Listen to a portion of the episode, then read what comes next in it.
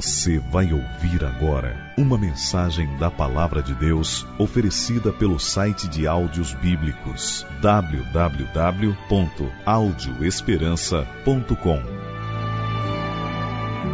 Vamos juntos à Bíblia, vamos juntos aos pés do Salvador, vamos continuar vivendo no melhor lugar do mundo. O melhor lugar do mundo é onde Deus está, e a igreja é o lugar onde sempre Deus está. Por isso você escolheu duplamente o melhor lugar do mundo e é muito bom ter cada um de vocês acompanhando a mensagem de Deus nessa noite. Eu não acredito no acaso. Eu não acredito que alguém sai da sua casa e vem para ouvir o que Deus tem a dizer por acaso, porque deu vontade, porque de repente alguém convidou. Você está aqui porque Deus lhe trouxe aqui. Você está aqui porque aos pés dele havia um lugar vago e você precisava ocupar esse lugar. Deus lhe abençoe e que sinta a paz verdadeira de quem está bem perto de Jesus. Abra sua Bíblia no começo de tudo, Gênesis capítulo 3, por favor. Abra a Bíblia, Gênesis capítulo 3. Deus tem um recado para você nessa noite. Deus tem uma mensagem que lhe chama a uma nova oportunidade. Deus tem uma mensagem para aqueles que deixaram tudo, as atividades, o trabalho, os estudos, o lazer, deixaram a sua casa para estar na presença dEle. Abra sua Bíblia, Gênesis capítulo 3, porque Deus tem um recado para você.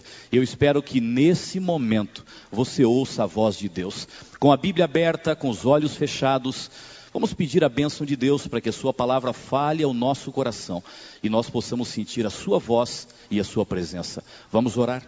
Pai querido, obrigado pela Bíblia, obrigado pela Tua palavra, obrigado porque Tu sempre estás preocupado em nos mostrar o melhor caminho. Obrigado porque tu tens uma oportunidade para nós no melhor lugar do mundo. Obrigado porque estamos agora aos pés do Salvador e o louvor nos colocou bem juntinho dele. Agora nós queremos, Pai, aprender do Salvador. Por isso, abra o nosso coração. Não permita que nada nos distraia, que nada tire a nossa atenção, mas que estejamos prontos unicamente para ouvir a tua voz toca a cada coração. Não permita, Pai, que ninguém saia ao final deste momento sem ser alimentado e se sentir forte pelo poder e pela orientação de Deus. Fica conosco, nós te pedimos em nome de Cristo Jesus. Amém. Num dos lugares que eu trabalhei como pastor, no começo do meu ministério, eu lembro que um dia um rapaz que eu conhecia, ele namorava uma menina que eu também conhecia e sempre brincava muito com os dois. Vocês são um casal bonito, ela muito bonita, ele um rapaz empresário, novo ainda, se dando muito bem na vida. E eu sempre brincava, vocês são muito bonitos, um, o outro, vocês têm tudo para ser felizes. Eu quero fazer o casamento de vocês um dia. Aquelas brincadeiras de pastor casamenteiro, né? Ficava ali brincando com eles para lá e para cá. Só que infelizmente o namoro não rendeu. Não deu certo, o temperamento não batia. E se tem uma hora que pode não dar certo, é no namoro mesmo. Essa é a hora para descobrir se dá certo ou não. Eles não se entenderam, terminaram o namoro.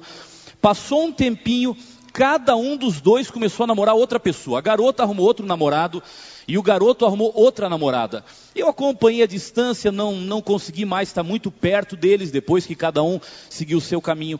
Mas me chamou a atenção que um dia eu estava em casa, o telefone tocou e era o garoto no telefone, novo ainda, acho que uns 24, 25 anos, dizendo: Pastor, você pode almoçar comigo hoje?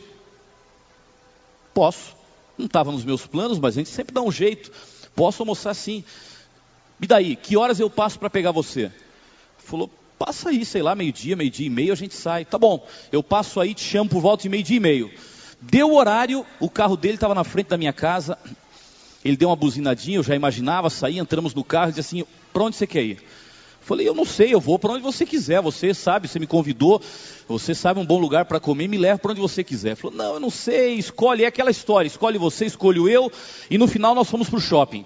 Chegando no shopping, praça de alimentação, de novo, o que, que você quer? Falei, eu quero o que você quer. E vai para lá e vai para cá, terminamos comendo um sanduíche cada um. Foi tanta tentativa de escolha que nós paramos no sanduíche. Aí veio o sanduíche, a gente ficou conversando na mesa, aquelas conversas assim meio vazias. E aí, tudo bem, tudo bem, como é que estão os negócios e a família, e, e para lá e para cá, e ninguém falou grande coisa. Acabou o sanduíche, porque era pequenininho, foi rápido e vambora, vambora. Ele tinha compromisso, eu também, entramos no carro, vambora para casa. Quando o carro parou na frente da minha casa, eu olhei para ele e falei assim: Você me chamou para comer um sanduíche? Você me chamou para a gente bater um papo? Você estava precisando de amizade, etc. Ou você tem alguma coisa para me falar? Eu logo imaginei, ele não ia me chamar para conversar, do nada um rapaz super ocupado e depois me deixar em casa e ir embora. Ele tinha muitos amigos, ele podia fazer isso com qualquer pessoa e não chamar o pastor da igreja para isso. Ele disse assim: Sabe, eu tenho uma coisa para falar para você, mas não tenho coragem, porque eu não falei até agora. Eu disse assim: Então aproveita. Agora eu vou para casa, você vai para o trabalho e a gente não vai conversar mais, não vai ter uma outra chance. Falei, mas eu, eu não sei como falar. Falei, não acha palavras, fala, põe para fora. Eu não estou aqui para avaliar você, estou aqui para escutar e para tentar ajudar. Falou, então deixa eu falar e você me ouve e depois que eu falar você me ajuda. Tá bom. Disse assim, lembra do meu outro namoro? Falei, lembro, eu brincava tanto com vocês, agora até não estou acompanhando muito mais sua vida. Falou, pois é, você lembra da garota que eu namorei e começou a dar uma recordada no namoro? Falei, claro que eu lembro, não precisa me falar muito disso não. Falou, sabe, eu estou com um problema complicado e não sei para que lado eu vou agora. Eu terminei o namoro com ela porque a gente não se entende, a gente brigava mais do que conversava, não tinha saída, era o tempo inteiro em confusão. Chegamos à conclusão que não dava mais. Ela arrumou um namorado, eu arrumei uma namorada, só que nós nunca deixamos de nos encontrar. O namorado dela não sabe que ela sai comigo. E a minha namorada não sabe que eu saio com ela. Eu não saio para passear com ela, eu quero algo mais dela. Algo que ela sempre me deu quando a gente namorava e eu não consigo ficar sem. E a gente sai, passa aí uma tarde juntos, passa um domingo juntos. Ela volta para a vida dela, eu volto para a minha e cada um continua com o seu namorado, com a sua namorada. O problema é que a gente saiu um final de semana desses, nós dois, e viajamos sem ninguém saber. E depois da viagem do final de semana, passou uns dois, três dias, ela me ligou e disse assim: está preparado para uma bomba? E eu pensei: bomba? Que bomba que eu vou levar? E ela só me disse assim: fiz exame de gravidez e eu estou grávida. E é seu. Na hora que ela falou isso, pastor, eu eu não sabia nem o que fazer. Se eu falava, se eu ficava quieto, se eu fugia. Só que é o seguinte, não tem, não tem fuga para um assunto desse. Aconteceu, tem que encarar. Primeira reação que eu tive: tira essa criança. Eu não vou assumir. E se você assumir, isso vai se dar mal também. Primeira reação: tira essa criança. Ela falou assim: eu topo, porque eu também não tenho coragem de assumir isso aí. Assim, acha um lugar que faça o aborto seguro e eu pago o que for preciso para você. Ele tinha uma boa condição financeira. E a garota descobriu o lugar. Viajou num final de semana com a desculpa que ia para casa de uma tia. A mãe achou que ela ia para casa da tia, o namorado achou que ela ia para casa da tia, e ela foi para o lugar onde uma amiga levou numa clínica para fazer o aborto, bem no começo da gravidez. Fez o aborto, voltou para casa e ele disse assim: Pastor, Ninguém sabe do que aconteceu. Ninguém. Só ela, eu e a amiga que a levou lá na clínica para fazer o aborto. Resolvi. Eu não vou mais ser pai.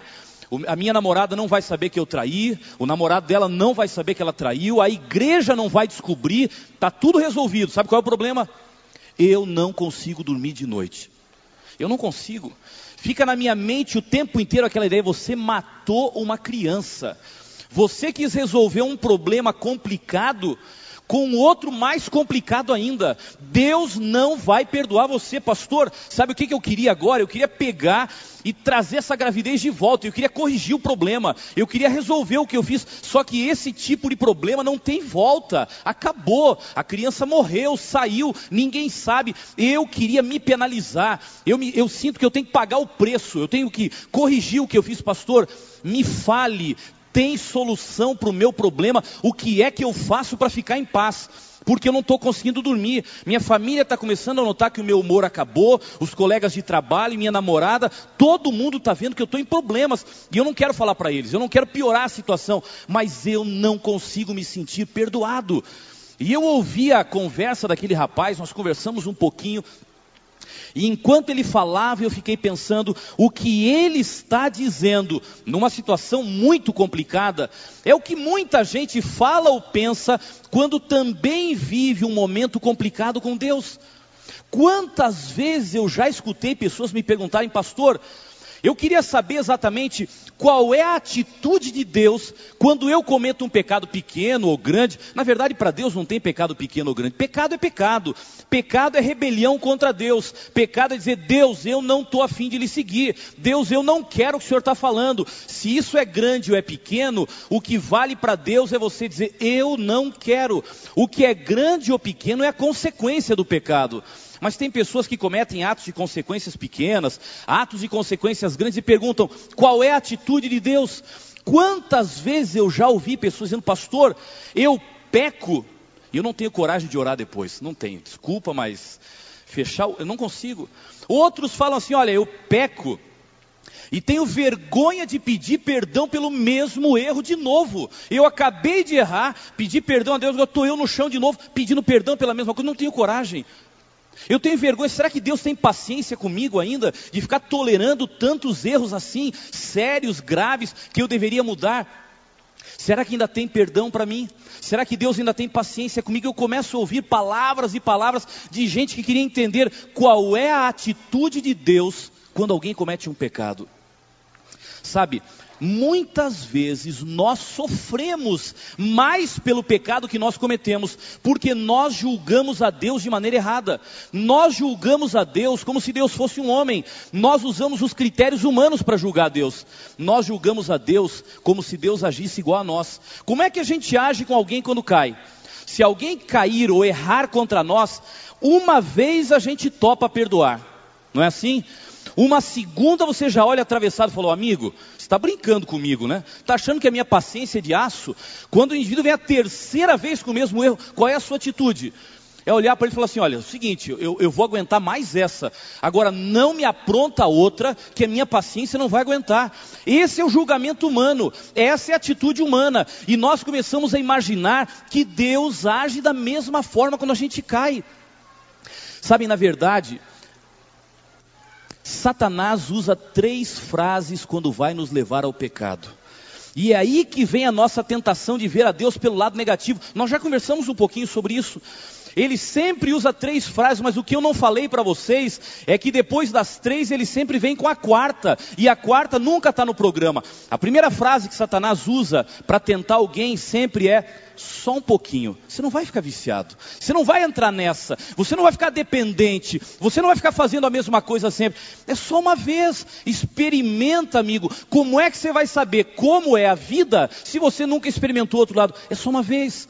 A segunda frase dele é só um pouquinho.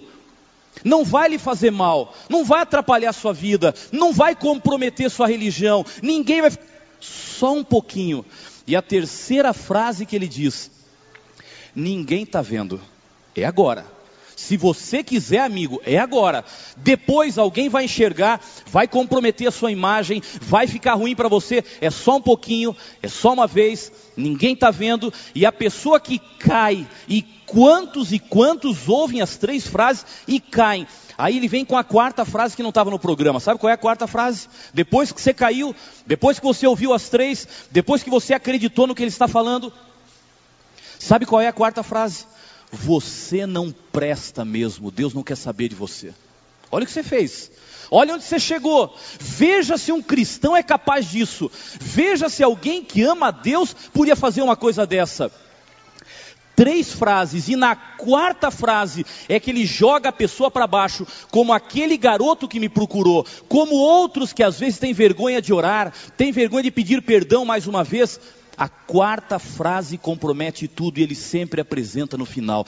Agora eu quero que você volte para casa hoje levando uma coisa no seu coração, uma certeza. Deus é um Deus que ama e busca sempre. Deus é um Deus que ama e busca sempre. E sabe como é que nós temos certeza disso? Indo para a Bíblia, para Gênesis 3, e acompanhando a história do primeiro pecado que aconteceu nesse mundo. E se a gente pudesse selecionar pecado grave e pecado fácil, esse aqui teria sido o pecado mais grave já cometido na história do ser humano. Esse foi o pecado mais grave. Você conhece a história de Adão e Eva no jardim do Éden? Ele é tão conhecida. Deus criou o jardim, Deus criou Adão e Eva, e ele colocou uma árvore no jardim, uma só. Deus criou todo o jardim, isso é de vocês, vocês vão cuidar, vocês vão gerenciar, vocês vão dar nome aos animais, vocês vão cuidar das árvores, vão comer do fruto. Agora, eu coloquei uma árvore aqui no jardim, no centro do jardim, ela não tem nada demais, ela é uma árvore, mas eu coloquei essa árvore para servir de escolha para vocês. Essa é a árvore do conhecimento ou da ciência do bem e do mal. Se um dia vocês estiverem revoltados comigo, comam dessa árvore. Se um dia vocês não aceitarem mais a minha liderança, comam dessa árvore.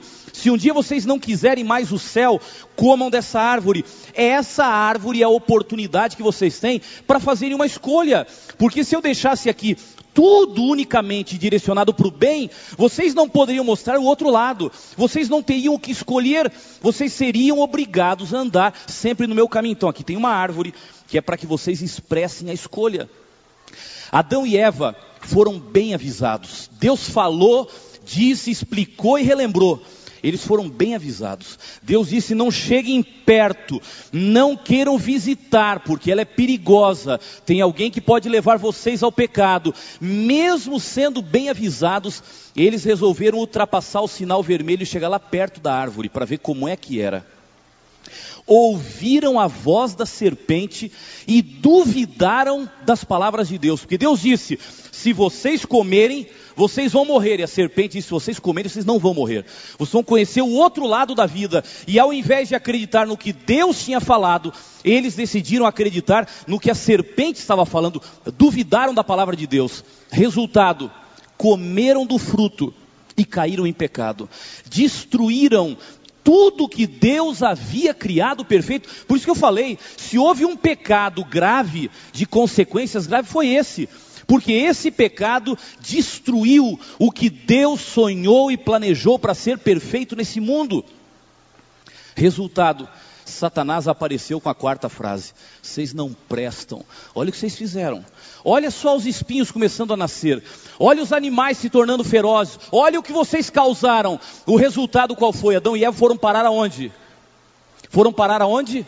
Atrás de um arbusto, atrás de uma árvore, escondidos de vergonha. Veja se a reação não é a mesma desde aquele tempo. Você peca e você foge, você peca, você se esconde, você peca, você tem vergonha, olha para baixo, derrama lágrimas, não quer falar com Deus. É a mesma história desde aquele tempo. A quarta frase nasceu com o pecado e até hoje Satanás não parou de falar dessa quarta frase. Eles se esconderam e aí vem o verso 9 do capítulo 3 que verso bonito e poderoso. Capítulo 3 de Gênesis, verso 9. Adão e Eva escondidos, envergonhados, pecaram, estragaram. Então o Senhor Deus chamou ao homem e lhe perguntou o que? Onde estás? Eu estou procurando você, eu estou buscando você. Interessante, essa é a atitude de Deus com alguém que comete algum pecado, por pior e por mais grave que esse pecado seja, onde você está? Eu estou procurando você. Você já andou comigo. Agora que você caiu, fugiu, está envergonhado, eu vou procurar e vou buscar você onde você está. Deus não busca para condenar. Deus não chama, vem aqui, amiguinho, que eu vou puxar a orelha de você agora. Vem aqui porque eu tenho umas boas palmadas para lhe dar pelo que acabou de fazer. Deus não busca para condenar. Sabe por quê? Porque Deus sabe de uma coisa: quando um pecador está caído, machucado e escondido, ele já está pagando o preço do pecado. Ele não precisa de alguém para chegar e dizer: sofra mais, porque quanto mais você sofrer, mais vai se arrepender. Deus não chega para punir você, Deus não chega para castigar ou para acusar você, Ele vem para buscar e levantar, Ele vem para dizer: onde você está, porque eu quero ajudar você. Nunca esqueça, Deus odeia o pecado, mas Ele ama o pecador. Nunca confunda pecado com pecador, porque Deus não confunde assim. Nunca critique alguém pelo erro que cometeu.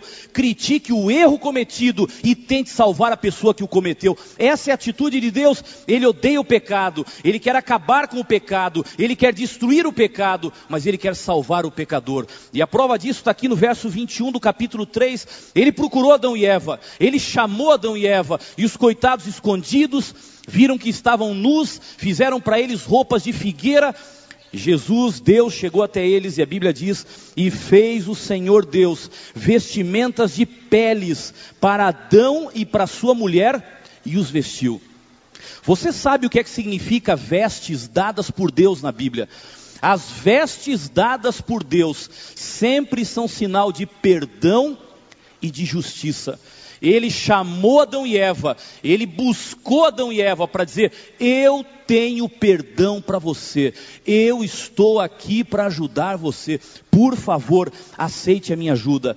Sabe, a oferta de Deus de ajuda, de perdão, de vestes novas, não é uma desculpa para o pecado. Talvez você possa estar me ouvindo agora e pensando, o pastor está falando tanto de perdão, perdão, perdão. Quer dizer, faça o que quiser, que ele lhe ajuda sempre. Não! A oferta de Cristo, a oferta de Deus, não é uma desculpa para o pecado, não. Sabe o que é que ele está querendo dizer aqui? Eu sei que o pecado tem consequências, e quem mais sofre com as consequências é o pecador. Se um dia, no meio da dor, no meio das lágrimas, no meio do sofrimento, no meio das consequências do pecado, você levantar os olhos e precisar de ajuda, saiba que eu sempre estarei à sua disposição para lhe ajudar. Saiba disso. Se um dia, e eu quero que você não esqueça disso, se um dia, é isso que Deus quer lhe dizer, se um dia você se perder, não é porque eu não quis lhe ajudar, mas foi porque você não quis buscar ajuda. Eu preciso que você tenha consciência de que eu sempre estarei buscando você. Na hora do pecado, quando você caiu, está machucado, ferido, envergonhado e triste, se você ouvir uma voz que diz: não presta, nem busca, porque Deus não quer saber de você. Nessa hora que você está atrás da árvore envergonhado, eu estou chamando por você, não fuja de mim porque eu sempre estarei pronto para levantar você. É interessante, tem uma citação escrita por Ellen White, uma pessoa que foi usada por Deus para deixar tantas mensagens para nós. Eu estava lendo um livro dela quando fazia faculdade de administração de empresas. Uma noite estava no intervalo das aulas e peguei um livro chamado O Maior Discurso de Cristo. Estava lendo o livro e achei uma frase que ela falou que para mim foi um um bálsamo, um alívio, um consolo, e tem tudo a ver com o que nós estamos conversando agora. Página 215 do livro Maior Discurso de Cristo, ela fala assim: quando nós pecamos e não temos vontade de orar, esse é o momento de orar. Você já pensou nisso? Quando pecamos e não, ela já sabe que é assim, Deus sabe que é assim. Quando pecamos e não temos vontade de orar, esse é o momento de orar. Sabe por quê? Porque quando você fica com vergonha e não tem vontade de orar, é porque Satanás está ganhando o maior ponto na batalha com você. Sabe o que ele quer com o pecado? É afastar você de Deus. Ele não quer que você beba, ele quer afastar você de Deus. Ele não quer que você seja um traidor, ele quer afastar você de Deus. Ele não quer que você seja um viciado, ele quer afastar você de Deus. Qualquer coisa que ele usa que seja o seu ponto fraco, tem um objetivo só: afastar você de Deus. E quando você cai num pecado de consequências graves ou não graves, mas quando você cai e se envergonha e se afasta de Deus, ele fala: ganhei a parada. Ele está com vergonha ele se afastou, ele não tem coragem de buscar, e se ele não busca, não se arrepende, se não se arrepende, não tem perdão. Eu agora vou mantê-lo no chão, vou mantê-lo sofrendo, vou colocar diante dos olhos dele o erro que cometeu todo o tempo. Mas ela fala: quando nós pecamos e não temos vontade de orar, esse é o momento de orar, sabe por quê? Porque é exatamente nesse momento, enquanto o inimigo empurra você para baixo, que Deus estende a mão para dizer: me, me alcance a sua mão, porque agora, quando você está começando a sofrer, é que eu quero aliviar o seu sofrimento. Vem aqui, por favor.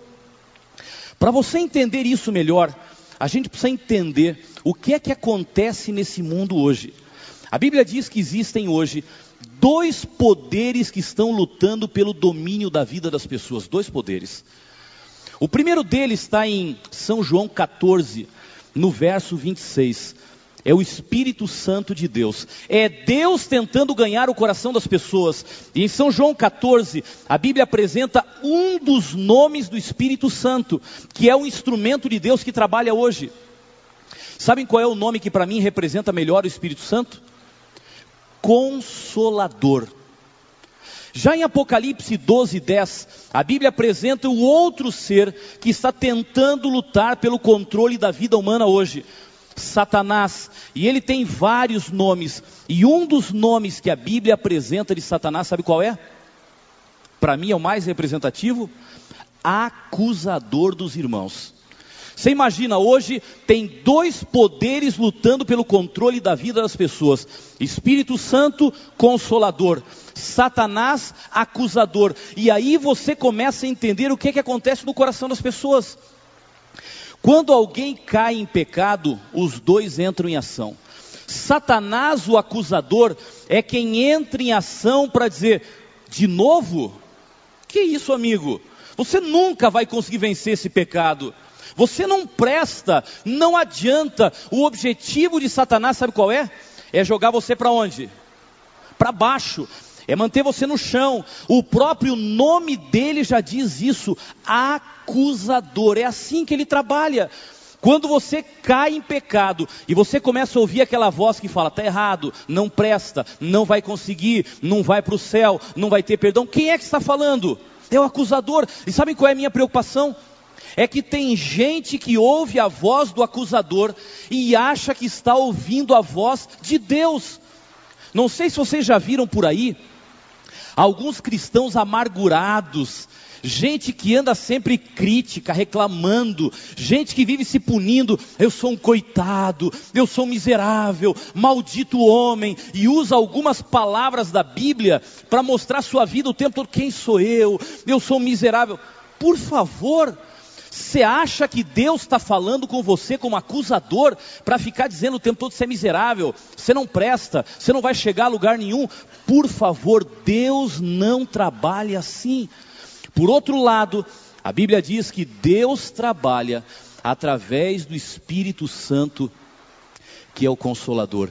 É Ele quem olha para a gente e diz: Filho, eu estou aqui para levantar você mais uma vez. Se você cair um milhão de vezes, eu vou levantar você um milhão de vezes. Sabe por quê? Porque eu quero estar seguro de que eu fiz tudo para que você pudesse ser salvo. Tudo. Eu quero ver você com Deus e vou fazer tudo que eu puder para isso. Gente, isso é consolador. Quando eu fico pensando na imagem do consolador, sabe o que é que vem à minha mente? Sempre vem à minha mente a ideia de um funeral. Não sei se vocês pensam nisso.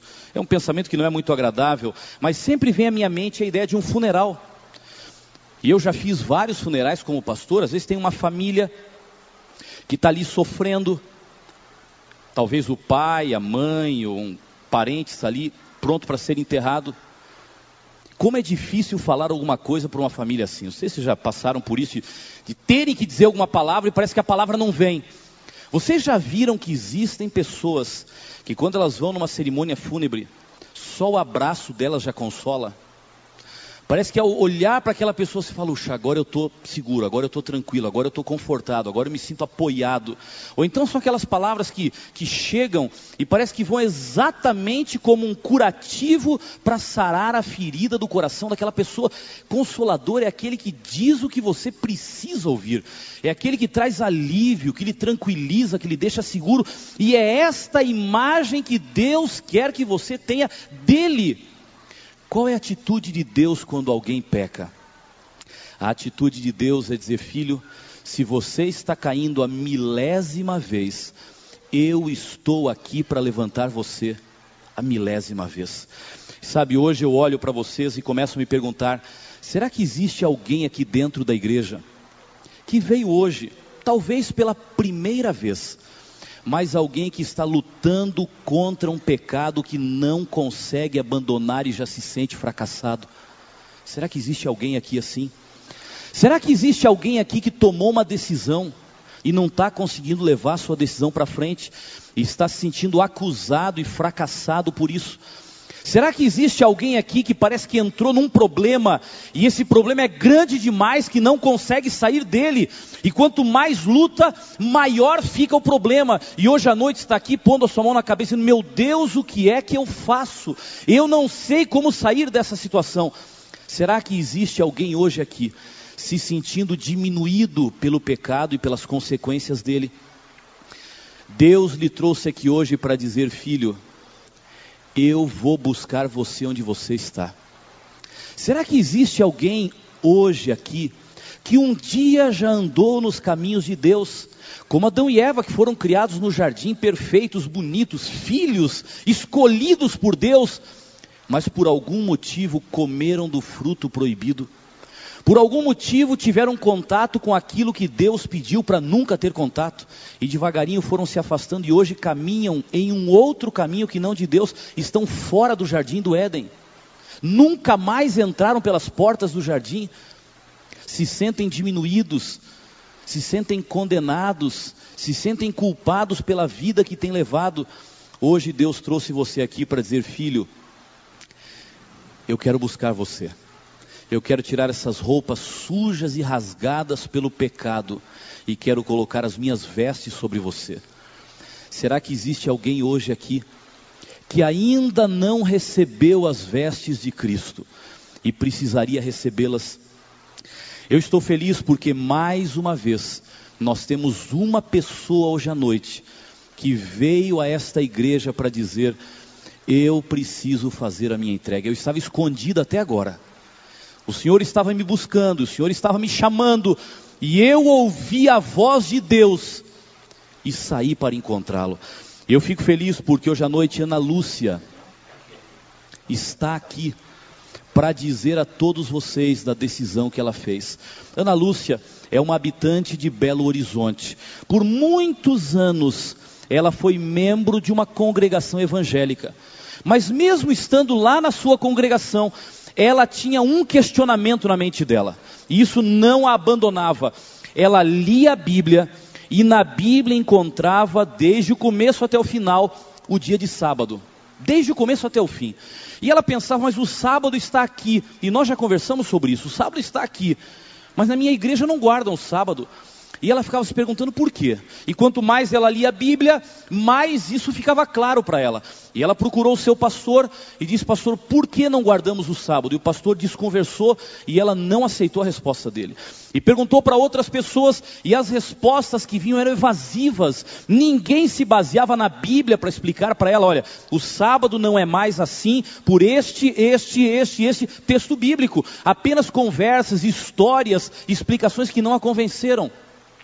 Um dia ela encontrou uma senhora, amiga, membro da igreja adventista do sétimo dia. Elas começaram a conversar. E ela compartilhou a sua situação ali. Eu tenho um problema, eu não aceito que na minha igreja não estejam guardando o sábado. E ela contou a situação à sua amiga. E a sua amiga começou a orientá-la. E no meio dessa conversa, a amiga dela disse: Deixa eu lhe dar um conselho. Em Belo Horizonte tem uma TV que fala sobre o sábado. Por que você não sintoniza esse canal? E falou para ela da TV Novo Tempo, transmitida em Belo Horizonte em canal aberto. E ela foi lá com o controle remoto e a Ana Lúcia encontrou o canal que falava do sábado, que falava de Deus, TV Novo Tempo, e começou a assistir. E ela me dizia, pastor, eu comecei a gostar tanto. Sermão, programa, eu passava madrugadas assistindo televisão. Às vezes deixava o meu trabalho para ficar vendo, assistindo, acompanhando o que a televisão estava passando. Chegou um dia que a televisão saiu do ar, não estava pegando, e eu liguei lá para Jacareí, para o escritório da televisão, para conversar com eles.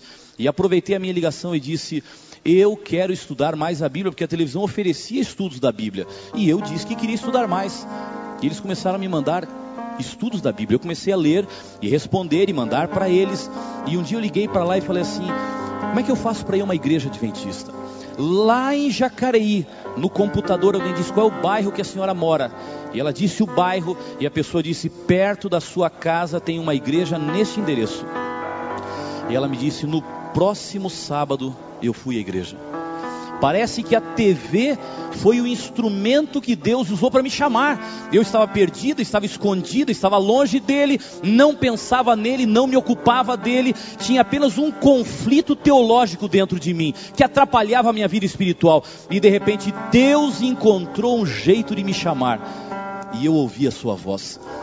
Foi à igreja, começou a frequentar a igreja, foi visitada, recebeu estudos da Bíblia na sua casa E hoje à noite eu quero ter a alegria de apresentar a todos vocês Ana Lúcia, aquela que foi chamada por Deus, aquela que estava escondida e foi achada pelas ondas de uma televisão porque Deus usa todas as maneiras, Deus busca todos os métodos. Ele pode falar pelo rádio, ele pode falar pela TV, ele pode falar por um amigo, ele pode falar pela igreja, ele pode falar por um sermão, mas o que ele quer é chamar, é falar com você. E a Ana Lúcia me disse, pastor, eu tinha um conflito com o sábado, mas mesmo sem ter a explicação certa, eu já guardava o sábado na minha casa. E a minha filha, que trabalha numa multinacional, ela falou, que não pertence à igreja adventista, mas a minha filha entendeu na Bíblia também o dia de sábado. E lá na multinacional onde ela trabalhava, ela pediu para não trabalhar mais aos sábados. E na nossa casa, mesmo sem conhecer o povo que guardava o sábado, nós já estávamos adorando a Deus no dia que Ele havia escolhido para nós. Até que a televisão chegou, abriu as portas, e hoje à noite o pastor Eduardo vai batizar.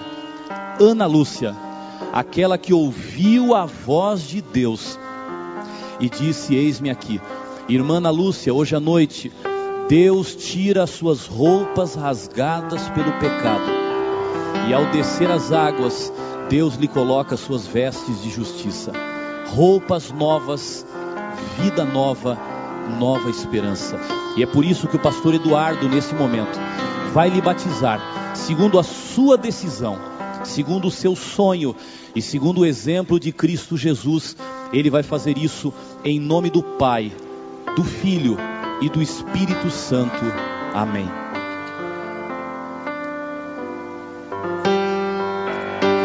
Ana Lúcia não é mais uma menina, não é mais uma adolescente, é uma senhora. Mas Deus não mede a idade para encontrar ninguém. Vocês podem ver no sorriso discreto do seu rosto a alegria de começar de novo. Está feliz? Segura? Ouviu a voz de Deus? Deus lhe abençoe. Eu fico pensando assim como Deus alcançou a Ana Lúcia pelas ondas da televisão. Deus quer alcançar você agora. Você que me ouve, você que está chegando perto do coração de Deus, você que separou um momento para Ele, você que agora abre o coração para ouvir a voz dele falando até você. Assim como a TV Novo Tempo alcançou a Ana Lúcia, a TV Novo Tempo, em nome de Deus, quer alcançar você. Será que hoje à noite existe alguém que gostaria de dizer: Meu Deus, assistindo essa mensagem, eu entendi que assim como o Senhor chamou Ana Lúcia, Ele veio para me chamar também. Estou escondido, estou longe, estou pagando o preço do pecado, estou sofrendo sozinho. Chegou o momento de dizer: Senhor, eu estou aqui, o Senhor me encontrou. Senhor, tira essas roupas de pecado e me dá uma vida nova. Você não gostaria de aproveitar essa oportunidade para dizer, Senhor, obrigado por me encontrar. Eu estou aqui. Eu gostaria hoje à noite de terminar com uma oração. Eu preciso orar por todos os que me ouvem neste momento. Eu disse no começo, eu não creio em acaso, eu creio na direção de Deus. Eu não creio que alguém veio aqui simplesmente porque veio. Eu creio que você veio aqui porque Deus queria lhe dizer: eu estou lhe procurando. E hoje à noite, eu não quero falar, eu quero gritar, eu quero chamar. Onde você está? Até quando você vai se esconder? Até quando vai ficar aí no seu mundo, perdendo a oportunidade de receber perdão, de receber vida nova, de ouvir a voz do Consolador e de começar tudo de novo? Até quando? Eu gostaria de orar a Deus por você que ainda não desceu as águas do batismo como Ana Lúcia. Eu gostaria de orar por você que hoje quer ouvir a voz de Deus e quer dizer, Pai, eu quero deixar o acusador bem longe e eu quero ouvir as doces palavras do Consolador. É o próprio Cristo que diz em São João 6: Todo aquele que vier a mim, de maneira nenhuma eu o lançarei fora. Eu pergunto: há alguém hoje que gostaria de se levantar aí onde está e vir até aqui do meu lado direito, para que eu possa orar por você, dizendo: Meu Deus, eu quero ouvir a Sua voz. Eu estou aqui hoje porque eu preciso do Senhor. Eu estou aqui hoje porque eu preciso de vestes novas. Eu estou aqui hoje porque eu preciso de vida nova. Eu estou aqui hoje porque eu quero me entregar. Eu quero sair de onde eu estou e correr para os seus braços. Eu quero convidar o Leonardo Gonçalves para cantar hoje à noite. Leonardo vai cantar uma música que fala de alguém. Obrigado porque você veio. Obrigado. O Leonardo vai cantar de uma música que fala da história de alguém que um dia já andou com Deus, da história de alguém que um dia já conheceu a Deus, da história de alguém que um dia já colocou a Deus em primeiro lugar mas por qualquer motivo foi se afastando, esquecendo dos milagres, das histórias, dos caminhos de Deus. Mas hoje à noite quer dizer, Senhor, eu quero me entregar. Eu quero voltar aos teus caminhos. E eu gostaria de pedir a você, obrigado porque você veio. Fique aqui, por favor. Obrigado. Deus te abençoe. Eu quero pedir a você, enquanto Leonardo canta, que você saia de onde você está para vir até aqui. E o meu convite hoje é especial para dois grupos de pessoas. Dois grupos. E você pode fazer parte de um deles. Eu quero convidar em primeiro lugar pessoas. E eu sei que podem haver pessoas me ouvindo neste momento, nessa situação. E eu quero fazer esse chamado em nome de Deus. Pessoas que um dia já andaram nos caminhos de Deus e por qualquer motivo se afastaram, eu quero lhe pedir: levante e venha. Ah, mas eu já levantei uma vez, levante a segunda, a terceira, a quarta e venha, porque você precisa voltar. E essa é a oportunidade para confirmar a sua volta. Deus abençoe muito a vocês. Estou feliz de ver vocês de novo aqui. O meu segundo convite é para aqueles que ainda não tomaram a sua decisão que precisam vir, ou que talvez já foram cristãos, ou que se consideram cristãos, mas ainda não desceram as águas do batismo. Além de serem cristãos, querem se entregar aos cuidados de Deus. O Leonardo vai cantar, e enquanto ele estiver cantando, eu vou estar orando aqui, e vou estar esperando você que precisa vir. Ouça a música e responda a essa música com a sua atitude. Eu vou estar orando e esperando você que pode se levantar. E enquanto Leonardo canta, não resista, porque as palavras deste hino são para você. Levante-se, venha. Eu espero você em nome de Deus, porque chegou o momento onde Ele quer lhe receber, quer lhe abençoar e quer lhe dar uma nova oportunidade e uma nova vida. Enquanto Leonardo canta, por favor, venha até aqui.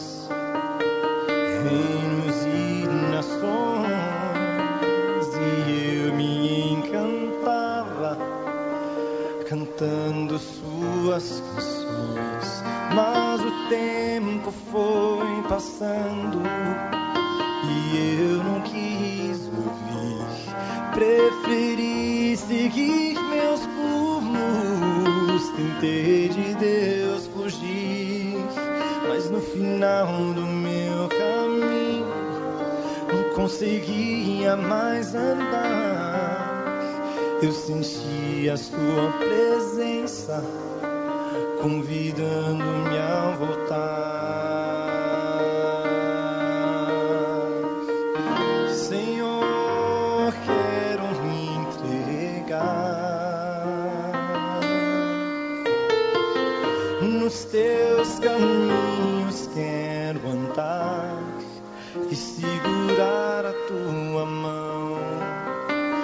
receber o teu perdão.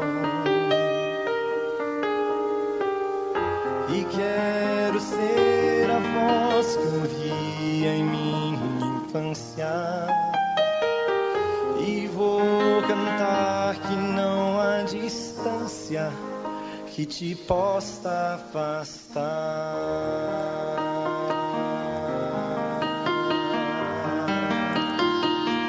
Hoje à noite Deus quer dizer: Regina, Regina, onde você está? Eu estou chamando você. Hoje à noite Deus quer dizer: Carlos, onde está você? Estou chamando você. Fernando, onde você está? Eu gostaria de poder, Deus não me permitiu isso. Eu gostaria de poder hoje à noite chamar você por nome aqui. Eu não posso, porque Deus não força uma decisão. Ele apenas diz: onde você está? A resposta é sua. Onde você está? Você não gostaria hoje de se levantar e vir até aqui? Eu sei que há pessoas aqui que se levantaram em outros, outras mensagens e hoje à noite estão assentadas pensando: eu já fiz a minha escolha, eu quero pedir renove a sua escolha. Mesmo aqueles que um dia já se entregaram a Jesus, diariamente precisam renovar a sua escolha. E você que ainda não completou essa entrega, por que não vem renová-la hoje? Você que um dia já andou nos caminhos de Deus, por que não se levantar hoje? Amanhã pode ser muito tarde. Amanhã você pode estar muito longe. Amanhã o coração pode estar muito duro. Vem aqui. O Senhor está esperando, o Senhor está chamando, o Senhor está querendo você. Obrigado porque vocês vieram. Deus abençoe. Obrigado porque vocês chegam até aqui. Deus abençoe vocês. Que alegria, que alegria. Deus abençoe vocês. Deus abençoe, Deus abençoe vocês também muito, mas eu ainda espero mais alguém.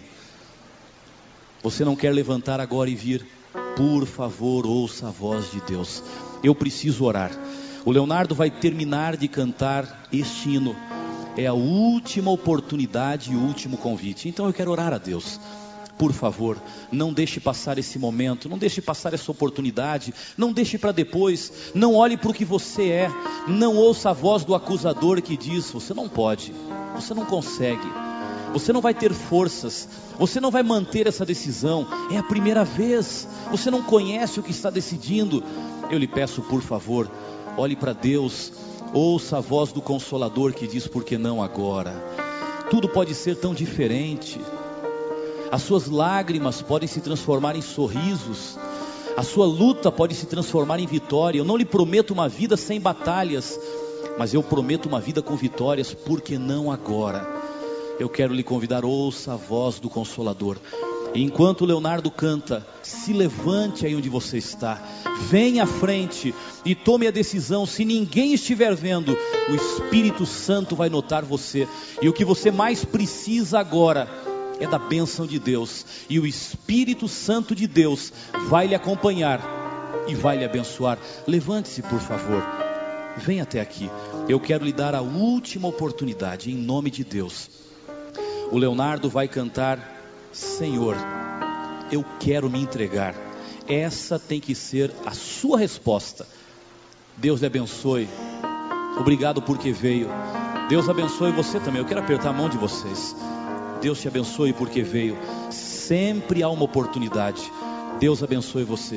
Senhor, eu quero me entregar. Levante-se e dê essa resposta a Deus. E para quem estiver cansado, sofrer de solidão, pra tua vida fracassada, meu Deus é solução, pois deixou as suas ovelhas para vir te procurar e se sente sua presença, porque hoje não cantar,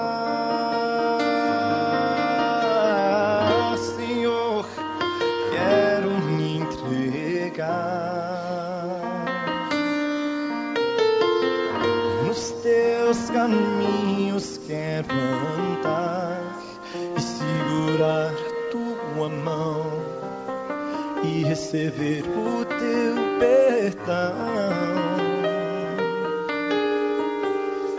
E quero ser a voz que ouvia em minha infância.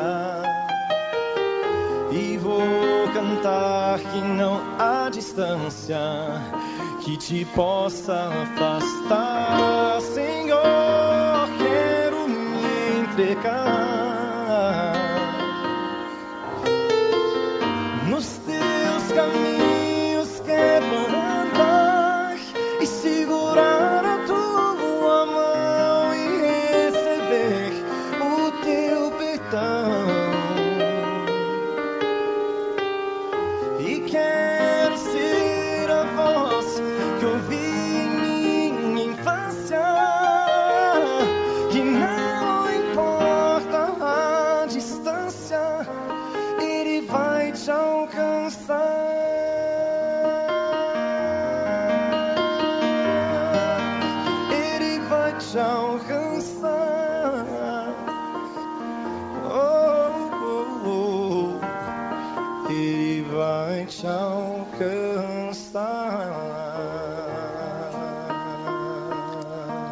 Sabem qual é meu sentimento agora?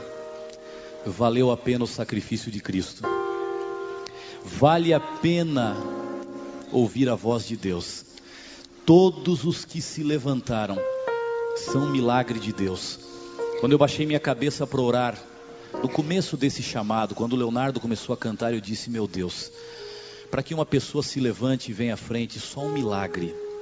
Não é fácil, é um lugar desconhecido. Talvez alguns venham a primeira vez, Senhor, faz o milagre. Leva a voz do Espírito Santo lá dentro do coração. E eu gostaria de ver milagres de Deus nessa noite. E os milagres começaram a se levantar. Aqui estão milagres de Deus. Aí estão milagres de Deus. Eu quero orar por esses milagres. Eu sei que ainda existem pessoas para se levantar. E eu fico pensando comigo hoje à noite. Talvez eu esteja sendo muito audacioso ao dizer isso. Mas eu sinto que ainda existem duas pessoas que têm que levantar.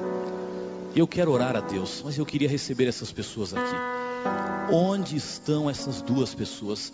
Será que elas poderiam vir aqui e dar a oportunidade que Deus está esperando?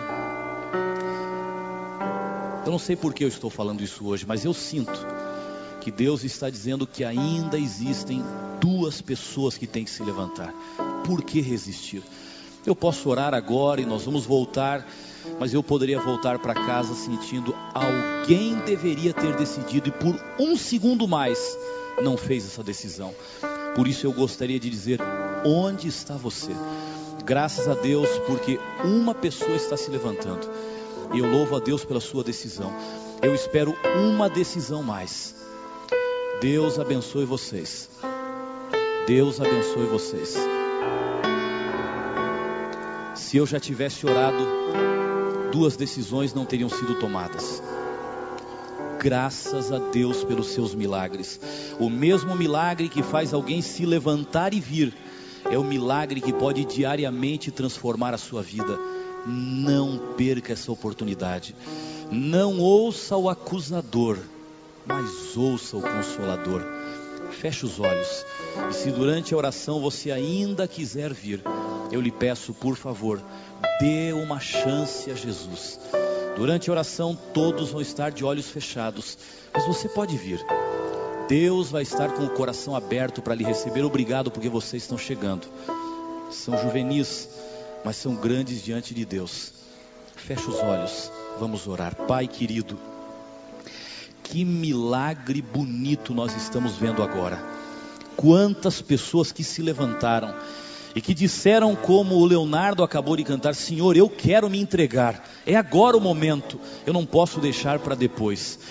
Vimos a entrega da Ana Lúcia, Senhor, que coisa bonita, maneira como tu encontraste para dizer: Ana Lúcia, onde estás? Através de uma televisão.